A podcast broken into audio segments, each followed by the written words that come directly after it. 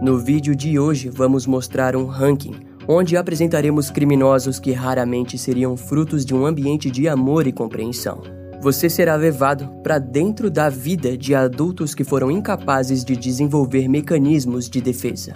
Devido às tensões externas e internas, eles se tornaram cidadãos frustrados, fugitivos de uma sociedade que consideraram hostil e ameaçadora. No entanto, ao retornarem como adultos mais fortes, esses mesmos indivíduos não se tornaram pessoas produtivas para a sociedade, mas sim mais mortais e ameaçadoras do que a própria sociedade. Entenda, porém, que não estamos tentando culpar a sociedade em si, afinal, no fim, foram eles que optaram por se tornarem monstros reais capazes de destruir vidas inocentes. It's Kaylee Cuoco for Priceline. Ready to go to your happy place for a happy price? Well, why didn't you say so? Just download the Priceline app right now and save up to 60% on hotels. So, whether it's Cousin Kevin's Kazoo concert in Kansas City, go Kevin, or Becky's Bachelorette Bash in Bermuda, you never have to miss a trip ever again. So, download the Priceline app today. Your savings are waiting. Go to your happy place for a happy price. Go to your happy price, Priceline. Em 1969, o atual ex-agente do FBI, Howard Duane Titten, foi posto como responsável para lecionar aulas de criminologia aplicada, onde eram estudados casos não resolvidos e perfis criminais dos possíveis autores dos crimes eram criados por seus alunos. Pouco tempo depois, o agente Patrick Mulvaney foi enviado para ajudar Howard nessas aulas, que viriam a ser responsáveis pelo surgimento da unidade de análise comportamental do FBI e que seria especializada no uso daquele tipo de técnica. Mais tarde, durante os anos seguintes a 1972, seria apenas através de seus pupilos, Robert Hasler e John Douglas, que a unidade se tornaria amplamente conhecida, além de responsável pelas resoluções de diversos casos violentos dos Estados Unidos. Nos dias de hoje, ela é conhecida como Unidade de Apoio Investigativo e será através do resultado de seus estudos que apresentaremos esse vídeo. Agora, vamos falar sobre a classificação criada e denominada Lust Murder, na tradução livre, assassinatos por luxúria. Para esse tipo de assassino, matar não é o bastante, há uma necessidade compulsiva de encenar suas fantasias com os corpos de suas vítimas. Em outras palavras, tudo gira em torno das fantasias obsessivas do criminoso. Em uma cena de crime desse tipo de assassino, é comum observarmos vítimas esfaqueadas de forma brutal ao nível da mutilação sexual ou dos órgãos internos da vítima. Entre essas características perturbadoras, o fator mais chamativo é a remoção dos seios ou genitálias das vítimas, tanto femininas quanto masculinas. Outro ponto interessante é o ato de posar as vítimas, como visto no caso de Dennis Rader, o BTK, que costumava bater fotos de suas vítimas antes e depois dos crimes, sempre voltado para as suas fantasias de bondage. Dentro da classificação de Lust Murder, existem as subclassificações organizados e desorganizados, que varia dependendo da psicopatologia presente em cada caso. Exemplificando melhor, Dennis Rader entra na classificação de Lust Murder e de criminoso organizado. Mesmo que ele não costumava motivar as suas vítimas, o seu sadismo e o posar dos corpos se mostraram como os fatores principais para os seus crimes. E para uma maior explicação quanto ao termo organizado, no caso de Dennis Rader, recomendo que você assista o nosso vídeo Top 3 Criminosos Organizados. De qualquer forma, seja ele organizado ou desorganizado, na maioria das vezes veremos ferimentos em partes específicas que são sexualmente simbólicas para o criminoso, que se encaixa na classificação de Lust Murder. Como dito antes, esse detalhe anda lado a lado com um transtorno de sadismo sexual, onde o indivíduo violento possui prazer sexual e doentio na dor da vítima. Embora ele não possua necessariamente o prazer na dor prolongada, mas sim no ato de matar por si só, será apenas através da morte de suas vítimas que ele conseguirá vivenciar suas fantasias por completo. Antes de iniciar, é importante ressaltar que todos os tipos de assassinos são capazes de todos os tipos de comportamento, ou seja, existem diferenças significativas em cada caso, mas dificilmente você encontrará um caso em que o criminoso será classificado exclusivamente num único termo. E por mais confuso que possa parecer, é por esse mesmo motivo que estudar o comportamento violento se torna tão interessante. Dito isso, vamos para os três casos do vídeo de hoje. O primeiro caso é de Jeremy Henry Brudos, que nasceu no dia 31 de janeiro de 1939 na cidade de Webster, na Dakota do Sul, e era filho de Henry e Eileen Brudos.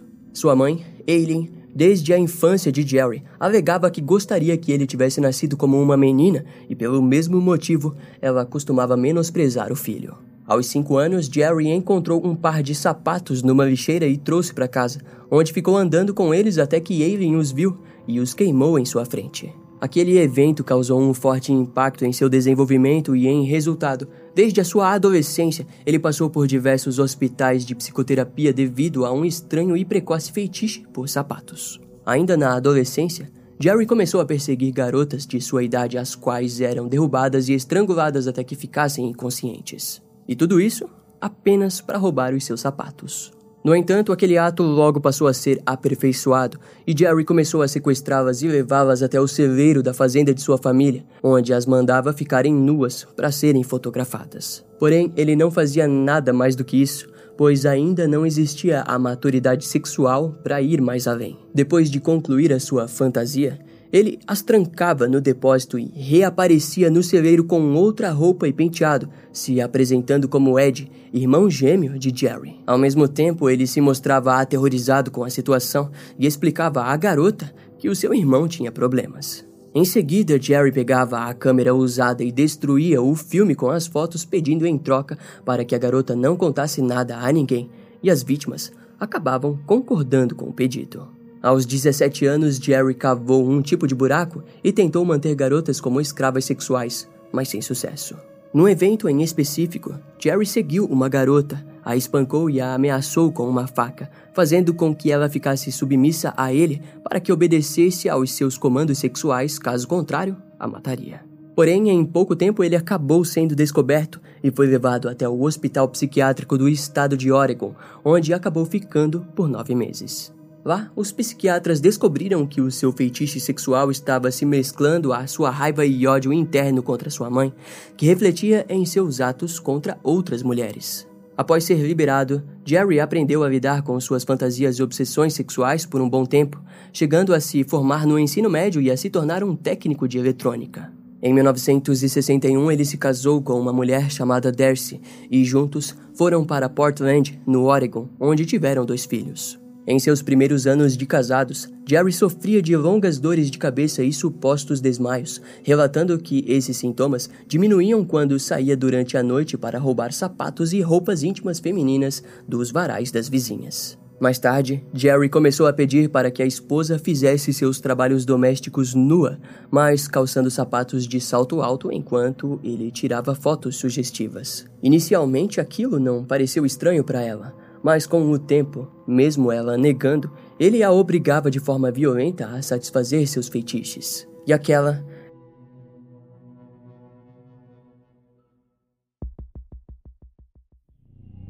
Ainda durante o seu casamento, Jerry começou a publicar anúncios em jornais universitários, afirmando estar em busca de mulheres para servir de modelos fotográficos de sapato e de meias feitas por ele.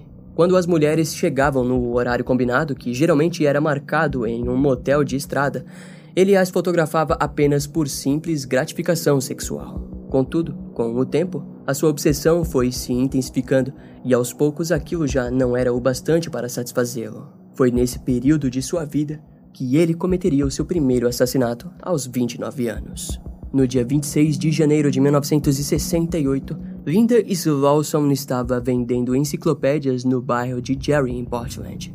Ao vê-la, o homem se aproximou e fingiu estar interessado em comprar um dos livros. Mas assim que teve a oportunidade, atacou e espancou a garota. Após isso, ele a estrangulou até a morte e, depois de matá-la, a levou até a sua garagem, onde decepou o pé esquerdo de Linda e o guardou como molde para os seus sapatos. Mais tarde, Jerry jogou o corpo no rio Willamette. O seu primeiro assassinato ocorreu de forma completamente oportunista. Ele sentiu atração pela garota, provavelmente por seu pé e pelo sapato que calçava. Assim que ele obteve o que desejava, simplesmente descartou o corpo e ficou com o que importava. Dez meses depois, Jerry fez sua segunda vítima, Jan Whitney. A garota de 23 anos estava voltando para casa depois de um banquete de ação de graças quando o seu carro demonstrou problemas, a deixando à deriva na estrada. Infelizmente, Jerry passou por ela na estrada e parou para oferecer ajuda, mas rapidamente a estrangulou até a morte e, no decorrer dos dias, cometeu atos necrófilos com seu corpo.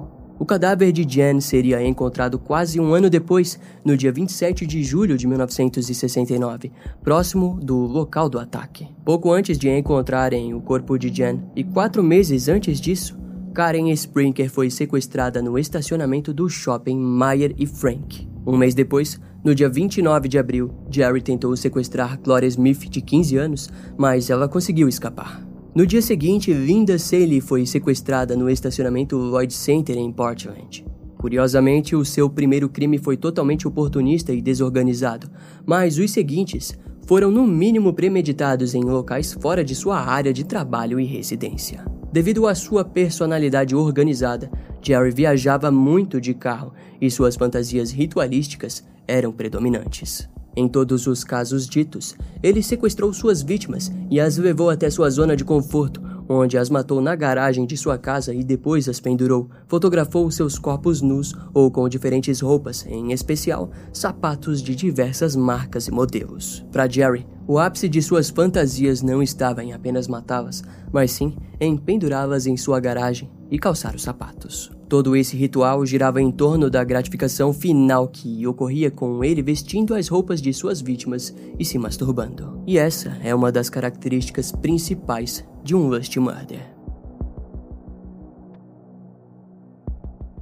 A polícia do condado de Marion, Benton, Multnomah e o FBI não pouparam recursos na procura pelo responsável dos sequestros das garotas. Até que no dia 12 de maio de 1969, Sam Wallace, um pescador local que estava em uma área de pesca, avistou algo na água e, ao chegar mais perto, viu que se tratava de um corpo humano. Os xerifes do condado de Benton foram rapidamente até o local e descobriram que o corpo era de uma garota amarrada por uma corda de nylon e fio de cobre em um pesado motor de carro. Ela logo foi identificada como Linda Saley, a garota desaparecida de Portland. A polícia teorizou que poderia haver mais corpos no rio e mergulhadores foram enviados para checar em cada canto do local. Dois dias depois, o corpo de Karen Sprinker foi encontrado amarrado a um motor de carro com fio de nylon. No entanto, a garota havia tido os seus seios amputados e o assassino havia colocado enchimento dentro do sutiã a fim de substituir os seios, característica essa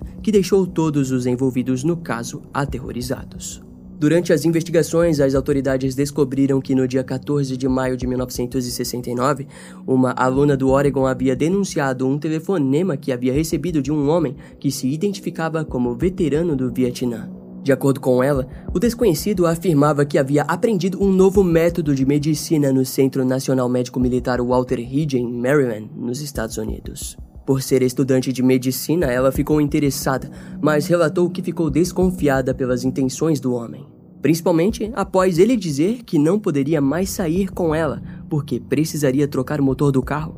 Aquela informação arremeteu aos corpos encontrados e assim ela decidiu ligar para as autoridades. Os investigadores, no entanto, disseram para ela convidar o homem para participar de um encontro em seu dormitório no campus da sua faculdade, onde a polícia estaria pronta para pegá-lo. Devido a uma operação especial para garantir a segurança da garota, quando ele chegou, a polícia logo o abordou na porta do dormitório e o levou a uma sala particular onde foi interrogado. Em menos de duas semanas, o promotor do condado de Marion, Gary Gortmaker, anunciou que Jeremy Brudos, um eletricista de 30 anos da cidade de Salem, havia sido acusado de quatro assassinatos em primeiro grau. Em sua garagem, foram encontrados fios idênticos aos encontrados das vítimas recém-descobertas e várias fotos de mulheres nuas.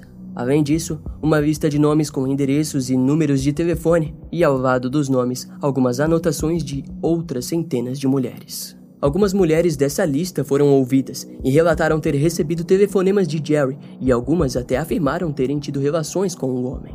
Curiosamente, em uma foto confiscada pela polícia, Jerry aparece no reflexo do espelho que ele havia posto com o objetivo de ver as partes íntimas de sua vítima pendurada, prova que foi mais do que esmagadora em seu julgamento. No dia 27 de julho de 1969, Jerry finalmente confessou e se declarou culpado do assassinato de Linda Saley, Karen Sprinkler e John Whitney, sendo assim condenado à prisão perpétua por todos eles. Após ser preso, Jerry se tornou um colecionador de catálogos de sapatos. A escritora Anne Hulley, amiga do aclamado ex-agente do FBI Robert Kessler, antes mesmo de contar a história de Ted Bundy, tirou um tempo especial para estudar Jerry Brutus. Ela relatou o tom macabro que existia entre as rosas que separava a casa e a garagem onde ocorreram os crimes. Segundo Wen, a Unidade de Ciência Comportamental do FBI, hoje conhecida como Unidade de Apoio Investigativo, tinha Jerry Brudos como o principal foco de seus estudos. Na época, o assassino em série foi o garoto propaganda da nova classificação dentro dos estudos de crimes violentos. A tortura sexual estava envolvida de uma forma nunca vista antes, e eles estavam prestes a chamar essa nova classificação de Lust Murders, que viria a abranger até mesmo o infame Ted Bundy. Agora nós vamos viajar para o Japão, onde conheceremos o próximo assassino, Tsutomu Miyazaki, que nasceu no dia 21 de agosto de 1962 em Tóquio.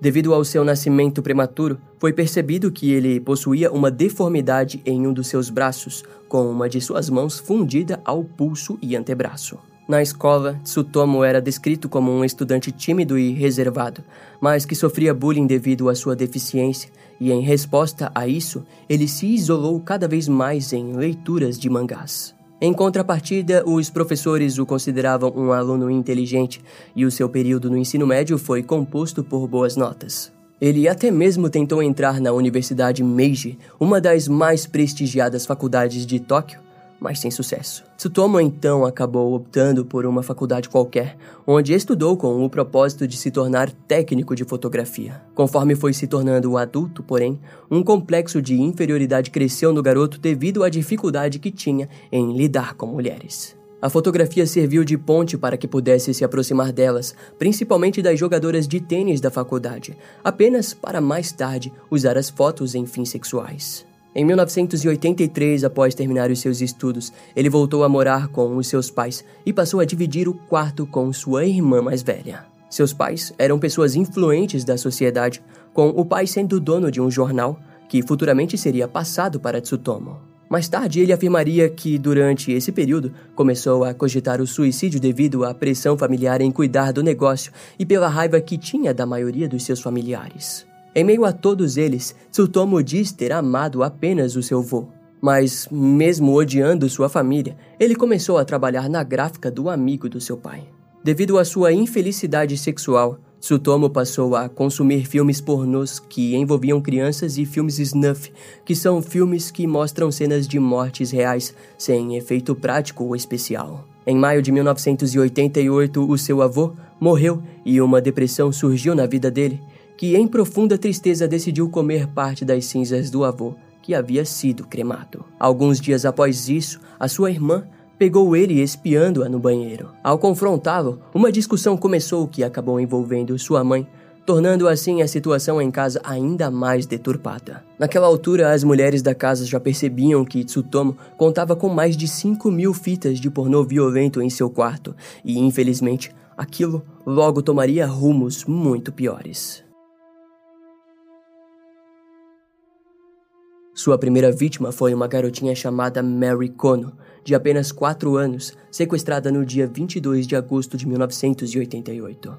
Após sequestrá-la, ele foi até um parque isolado, onde a fotografou e a estrangulou, levando consigo apenas as roupas da menina. Em outubro de 1988, Tsutomu estava dirigindo pela cidade quando viu Masami Yoshizawa, de 7 anos, andando sozinha. De alguma forma, ele a convenceu para que entrasse no carro e depois a levou ao mesmo local do seu primeiro assassinato. Contudo, daquela vez, além de estrangular, ele teve contato sexual com ela, e após o crime, levou consigo novamente as roupas da vítima. Nenhuma fonte diz claramente que tipo de contato sexual ocorreu, mas devido ao seu perfil, Tsutomu Miyazaki faz parte da classificação de Lust Murder antissocial. Assim, diferente de Jerry Brudos, a penetração é algo esperado desse tipo de criminoso, devido ao seu estado solitário e imaturo e à sua necessidade de aceitação social como homem. Dois meses depois do ataque a Masami, então, no dia 12 de dezembro de 1988, o assassino convenceu Erika Namba, de 4 anos, a entrar no seu carro. Ele então a levou para uma área florestal ao lado de um estacionamento onde a fotografou antes de matá-la. O criminoso quase foi visto durante esse crime, mas conseguiu fugir e a garota foi encontrada no dia seguinte. Curiosamente, ele fotografava suas vítimas apenas antes de suas mortes, provavelmente devido à sua ideia conturbada que desenvolveu desde a adolescência ao fotografar as jogadoras de tênis da faculdade. Naquele mesmo período, as famílias das vítimas relataram que eles recebiam telefonemas onde a pessoa do outro lado da linha ficava em silêncio, além de que receberam cartões postais mórbidos que continham colagens de revistas que criavam as palavras frio e morte. Os pais de Mary Connell, a sua primeira vítima, receberam uma caixa em casa com fotografias das roupas de sua filha, além de dentes e ossos supostamente da menina. Com aquilo, os investigadores teorizaram que o criminoso estava afirmando para a família a morte de Mary e que havia voltado ao local do crime para pegar os restos mortais dela. É interessante percebermos que Jerry Brudos, por ser alguém com a vida feita e extrovertido, com amigos e família, jamais desejou atenção para si fato que é visto em seu esforço para esconder suas vítimas no fundo do rio amarradas em motores de carros. No caso de Tsutomu Miyazaki, no entanto, sua necessidade de ser visto é tão alta que, após descobrir que o corpo de Mary Kono ainda não havia sido descoberto, ele passou a fazer questão de mostrar às famílias e à polícia o que havia feito com ela. Além de, é claro, ter feito isso dentro da sua própria forma e dentro de suas fantasias sexuais envolvendo a fotografia. Como já disse John Douglas, o comportamento reflete a personalidade. Enquanto Jerry, em seu desenvolvimento, roubava sapatos para substituir sua inabilidade sexual, Tsutomu se escondia atrás de uma câmera, fotografando as mulheres ao longe e as possuindo para si mais tarde, característica que levou consigo até durante os crimes. Durante as investigações da caixa recebida pela família de Mary, a polícia cometeu um erro na análise dos ossos, informando que não eram de Mary Connell. Aquilo deixou o criminoso furioso, tanto que mandou outra carta para a família, afirmando que o corpo pertencia à filha dele, sim. Daquele modo, uma nova análise foi feita e foi provado a identidade dos restos mortais, que realmente eram de Mary Connell. Mesmo assim, nada sobre a identidade do assassino foi descoberto. No dia 6 de junho de 1989, então, a sua próxima vítima foi Ayoko Nomoto, de 5 anos. Ele a sequestrou num parque e, após a estrangular, Tsutomu tirou fotos, mas decidiu a levar para casa com o intuito de gravar um vídeo. Naquele momento, o criminoso estava passando pela fase de refinamento, onde desmembrou o corpo, devorou uma das mãos de Ayoko e bebeu o sangue dela. O torso de Ayoko foi escondido no banheiro público do cemitério de Miyazayaka-ko de Hano. Quatro dias depois do assassinato, o que sobrou das mãos foram assadas no seu quintal. O restante, incluindo o crânio, foram jogados na floresta de Mitakeyama, em frente à sua casa, mas aquela ação o perturbou. Tsutomu foi atrás dos restos na floresta e por um tempo os escondeu numa bolsa em um depósito próximo. Algum tempo depois, espalhou os ossos na floresta e queimou os cabelos, roupas e lençóis manchados de sangue. A despersonalização da vítima através da carnificina é vista na maioria dos casos dentro da classificação Lust Murder desorganizada e antissocial, onde normalmente as partes mais atingidas são os órgãos sexuais. Porém, novamente, com Tsutomu foi diferente. É interessante questionarmos por que ele devorou a mão de sua vítima e não algum dos órgãos íntimos. Talvez o desmembramento foi sim uma atitude violenta na procura da gratificação sexual e de poder, mas ao devorar somente a mão, aquela parte pode ter sido escolhida devido à sua própria deficiência física. Os investigadores provavelmente se questionariam ao encontrarem os restos de Ayoko. O que será que houve com a mão? Provavelmente optariam em acreditar que foi guardada como troféu pelo assassino, mas podemos acreditar que foi algo mais interno e pessoal que isso. Algo como uma crítica e desabafo. O ato refletiu sua própria infelicidade e frustração com a sua deficiência na mão. A polícia de Kawagoe, naquela altura, já havia conectado os desaparecimentos de Erika Namba, Mary Kono e Nazami Yoshizawa. E assim, um centro de operações de força-tarefa foi criado para investigar todos os casos. A polícia logo percebeu as semelhanças. Todas eram da província de Saitama, em Tóquio, e viviam a menos de 30 quilômetros uma da outra. No dia 11 de março de 1989, quase sete meses após a morte de Mary Kono, seus pais tentaram entrar em contato com o criminoso. O motivo era o de que, ao tentarem enterrar sua filha, perceberam que alguns restos de ossos não formavam toda a estrutura, faltando mãos e pés. Entre aspas, quando ela chegar ao céu, ela não poderá andar ou correr. Por favor, devolva o que falta de seus restos mortais clamou a família. Os restos de Mary não voltaram para a família, e após cinco dias, quando mais de 10 mil folhetos que informavam o desaparecimento de Ayoko foram divulgados, o seu torso foi encontrado no cemitério. Suas partes foram rapidamente identificadas e a morte da garota foi confirmada para toda a família e para a imprensa. Seria só no dia 23 de julho de 1989 que tudo mudaria, quando duas irmãs brincavam em Ashioji e um carro parou perto delas. O motorista tentou ludibriá-las para chegarem perto, mas uma das meninas conseguiu sair correndo até a sua casa e avisar seu pai que um desconhecido estava com a sua irmã.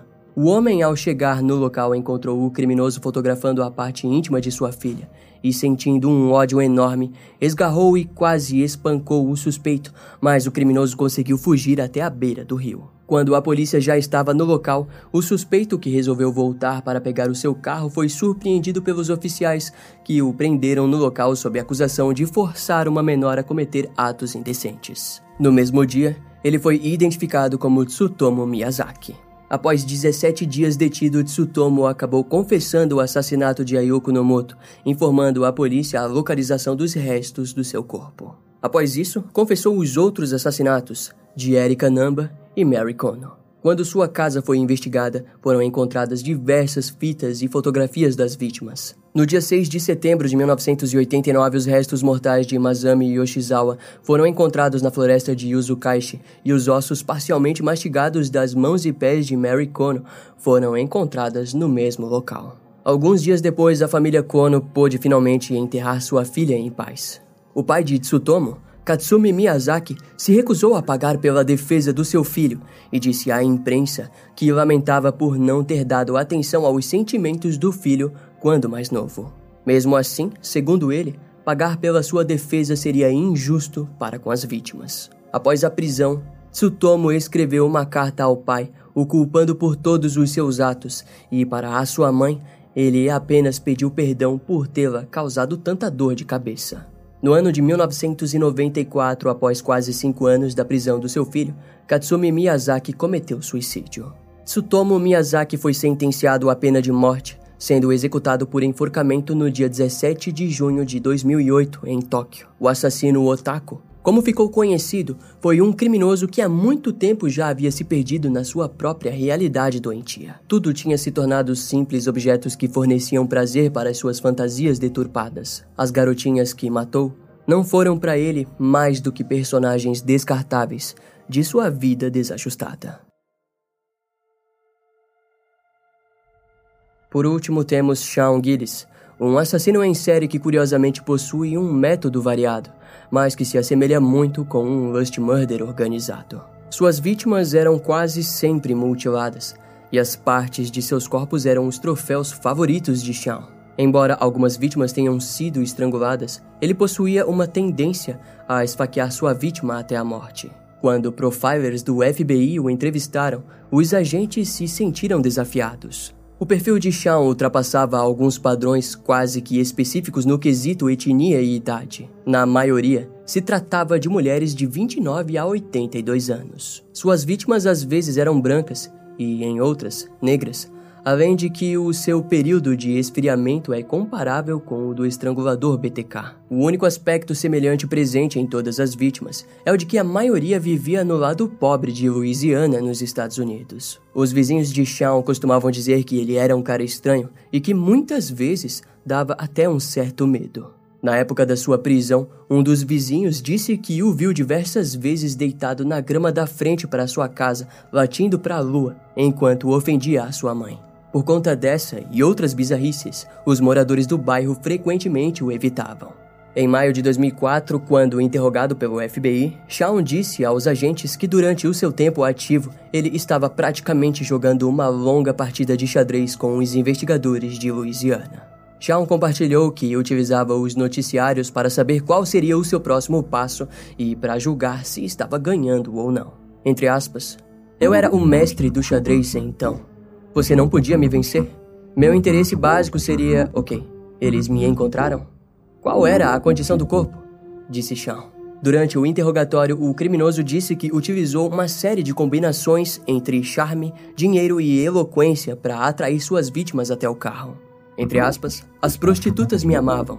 Eu as tratava como mulheres, como damas. Segundo Shawn, nunca havia um plano ou um cronograma para ele saber quando ou onde faria mais uma vítima. Ou seja, para ele, era um grande lance de oportunidade. Em contrapartida, Shawn quebrou o padrão quando relatou que prestava muita atenção sobre onde e quando despejaria o corpo. Entre aspas, é preferível despejar o corpo antes de chover. Isso lava as evidências da vítima e as evidências ao redor da cena do crime, concluiu Shawn. Suas ações muitas vezes pendiam entre o criminoso desorganizado e organizado. Ele possuía a necessidade compulsiva de matar, mas tinha total responsabilidade em resolver aquilo de forma mais limpa possível. Dessa forma, Shawn Gillis se tornou um assassino em série prolífero e um refinado lush murder característico em sua classificação. O seu nome completo é Shawn Vincent Gillis e ele nasceu no dia 24 de junho de 1962 na cidade de Baton Rouge, ao sul de Louisiana, nos Estados Unidos, sendo filho de Yvonne e Norman Gillis. O relacionamento de seus pais foi conturbado desde o início, com Norman possuindo sérios problemas com álcool. Para piorar a situação emotiva da família, segundo fontes, o pai de Sean também possuía problemas mentais. Devido a isso, foram inúmeras as vezes em que Norman se encontrava em instituições mentais locais. Em resultado daquilo, Yvonne precisava cuidar da situação da casa, do filho do casal e ainda pagar pela internação de seu marido sozinha. Mais tarde, Norman ficou um tempo fora das instituições mentais até que um dia apontou uma arma para a cabeça do seu filho. O evento marcou o casal e Norman se viu prestes a ser internado novamente. No entanto, naquela vez ele também decidiu sair da vida de sua família, pois entendia que apresentava um risco à segurança deles. Embora aquela tenha sido a melhor atitude, Yvonne precisou se dedicar ainda mais em casa e na criação de Sean. Por sorte, ela teve a ajuda de sua mãe e assim conseguiu manter o emprego em uma estação de TV local. Aos 10 anos, Sean e sua mãe se mudaram para a Avenida Bergen, um bairro de classe média da cidade de Baton Rouge, onde, mais tarde, os vizinhos descreveram o garoto como um valentão. Em sua adolescência, o garoto conheceu os rituais satânicos e informou que gostava da emoção de se assustar com as práticas. Curiosamente, Shawn cresceu e vivenciou sua adolescência no mesmo período em que o abuso de ritual satânico estava rolando em todos os Estados Unidos. Esse período se trata de um momento complicado para o povo americano, que precisou lidar não somente com o surto, mas também com o surgimento de diversos criminosos violentos que aderiram suas motivações como satânicas. Um exemplo disso temos Richard Ramirez e David Berkowitz, o filho de Sam. Esse evento também é conhecido como Pânico Satânico, e futuramente um vídeo sobre esse evento pode ser produzido, então fica na guarda. Enfim, com 17 anos, no ano de 1979, Sean começou a voltar a ter laços com seu pai Norman, mas a relação entre os dois logo se tornou turbulenta quando ele descobriu que o homem havia se tornado homossexual. Naquela altura, Sean já havia conhecido as drogas e seu envolvimento com os rituais satânicos cresceu, bem como também seu interesse em sites pornográficos. Em 1992, Yvonne conseguiu um novo emprego em Atlanta, na Geórgia. A mulher tentou levar seu filho junto com ela, mas Shawn preferiu permanecer e morar sozinho. No entanto, quando Yvonne partiu, ele passou a se sentir frustrado e abandonado. Foi por isso que Shawn passou a ser visto com frequência na frente de sua casa gritando para o céu e a lua, enquanto xingava sua mãe por ter ido embora. As atitudes do garoto logo começaram a incomodar os seus vizinhos, que chegaram a pedir para que ele se mudasse. Em 1994, aos 32 anos, Shawn conheceu uma mulher chamada Terry Lemoine. Porém, no primeiro encontro eles discutiram e a mulher acabou dando um tapa na cara de Shawn, que começou a chorar com o ocorrido. Terry ficou chocada com o alto nível de imaturidade do homem. Naquele período, os seus vizinhos passaram a vê-lo durante a noite socando latas de lixo do bairro e frequentemente Sean era detido devido a pequenas infrações, multas de trânsito, posse de maconha e desacato. Os primeiros sinais de turbulência emocional estavam surgindo em Sean, que o levariam para uma estrada sombria e sem volta. No dia 21 de março de 1994, Shawn invadiu uma casa de repouso, onde encontrou o quarto de Anne Bryan, de 82 anos. Ao que parece, sua intenção inicial era de apenas violentar a idosa, mas Anne começou a gritar e só parou quando Shawn cortou a sua garganta com uma faca de caça que carregava consigo. Depois ele esfaqueou o corpo quase morto de Anne e fugiu. Esse crime ficaria sem solução por longos 10 anos. O criminoso só voltaria a cometer outro assassinato após cinco anos, pois, segundo o próprio Shawn, durante cinco anos ele permaneceu feliz e satisfeito com o que havia feito.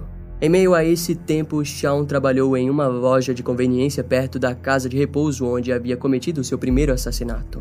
Sua próxima vítima então foi Catherine Hall, de 30 anos, uma mulher negra e viciada em drogas que morava em um conjunto habitacional. Catherine era conhecida na região até que em janeiro de 1999 ela infelizmente trombou com Sean Gillis. Era uma noite fria de janeiro em Louisiana e lá estava Sean, a dominando com uma abraçadeira de plástico e esfaqueando sua garganta e olho esquerdo. Quando terminou, mutilou seu corpo depois de morta, característica típica de um Lust Murder. O seu corpo foi encontrado mais tarde por um caçador de esquilos, perto da área rural de East Baton Rouge Parish. Sua terceira vítima foi Hardy Schmidt, de 52 anos, mãe de três filhos, que havia saído para uma corrida matinal ao sul de Baton Rouge. No domingo do dia 30 de maio de 1999, às seis e meia da manhã, Shawn jogou seu carro em alta velocidade para cima da mulher, que foi jogada e atordoada pelo impacto.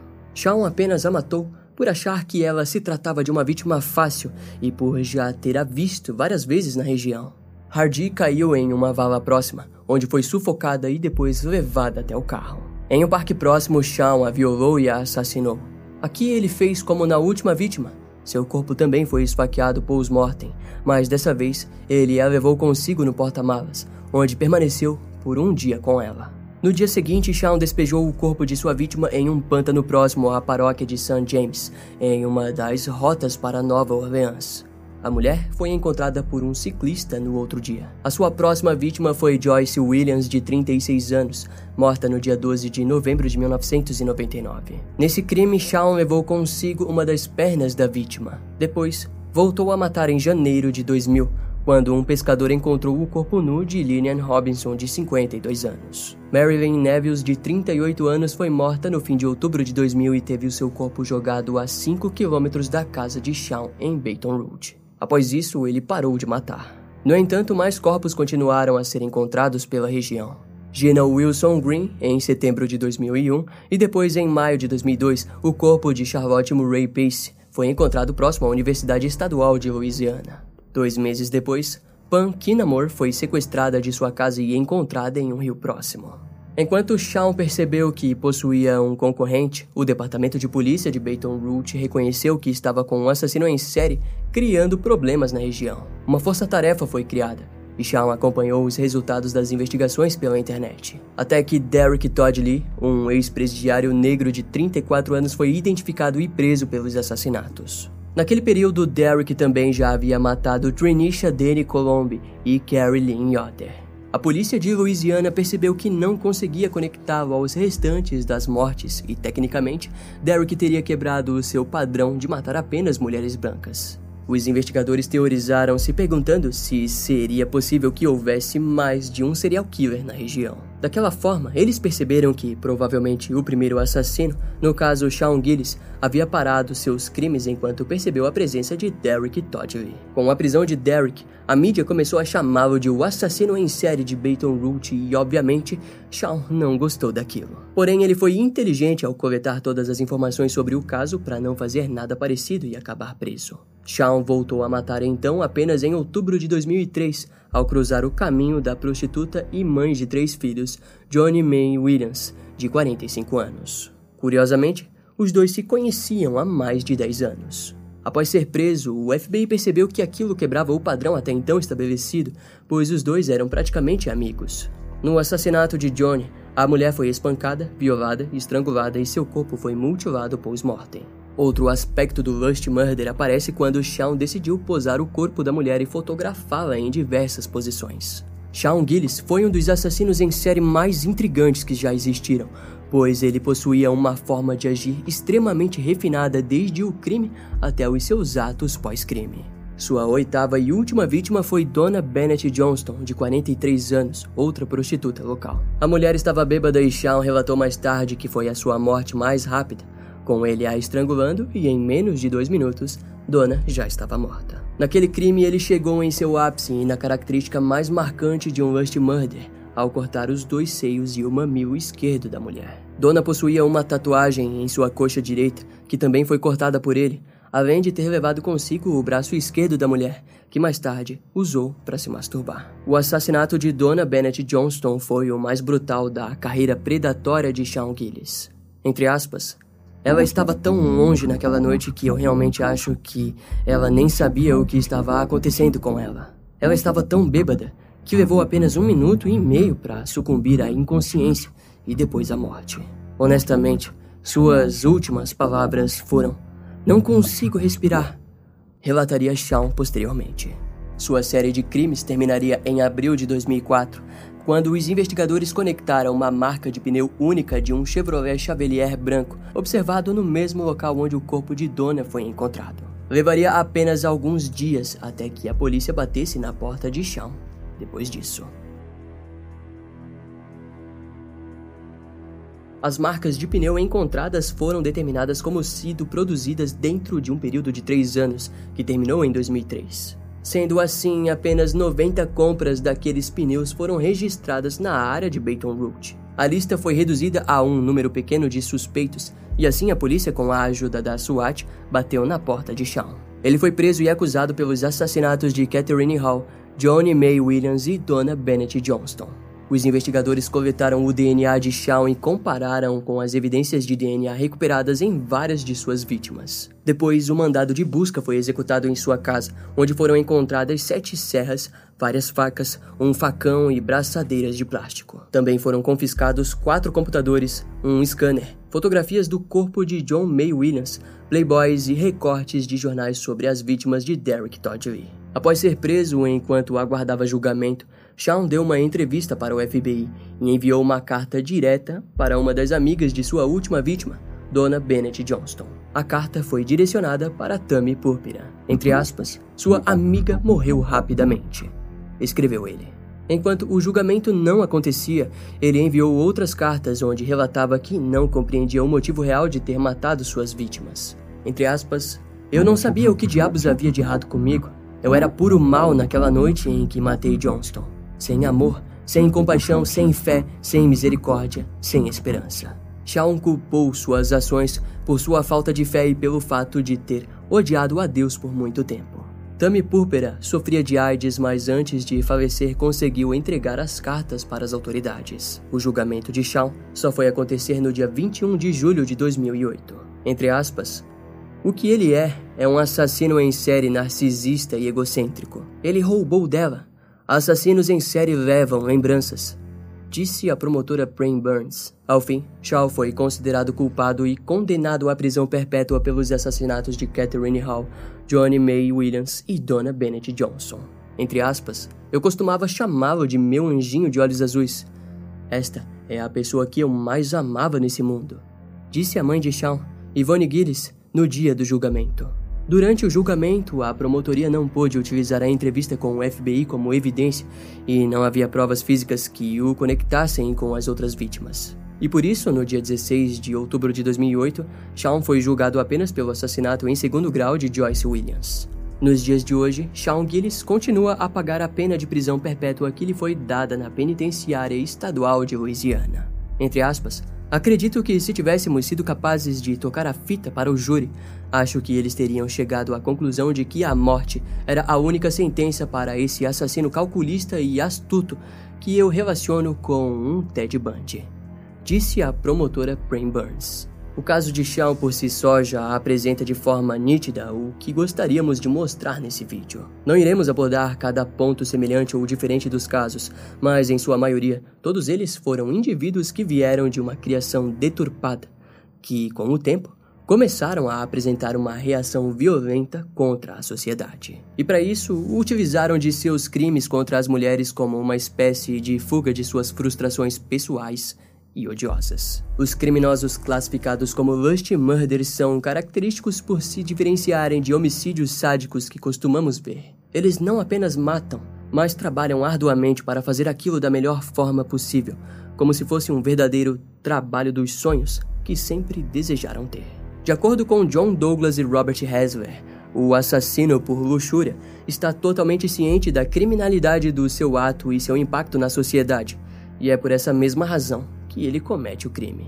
Ainda segundo os seus estudos, raramente o criminoso Lust Murder usará uma arma de fogo para matar, fato que é bem visível em todos esses três casos do vídeo. O motivo disso é porque o criminoso não irá experimentar uma gratificação sexual alta com uma arma tão impessoal. Veja, mesmo que esses criminosos em alguns momentos se apresentem como desorganizados, eles terão em si uma forte tendência a serem premeditados em suas fantasias, ou seja, todo o ato funciona como um combustível rico e infinito. Essa característica faz deles criminosos mortais e muitas vezes imprevisíveis. Por fim, esse vídeo se trata de uma tentativa educada de, através da narrativa do perfil complexo do perpetrador, fornecer informações hediondas do tipo de pessoa que cometeu determinado crime.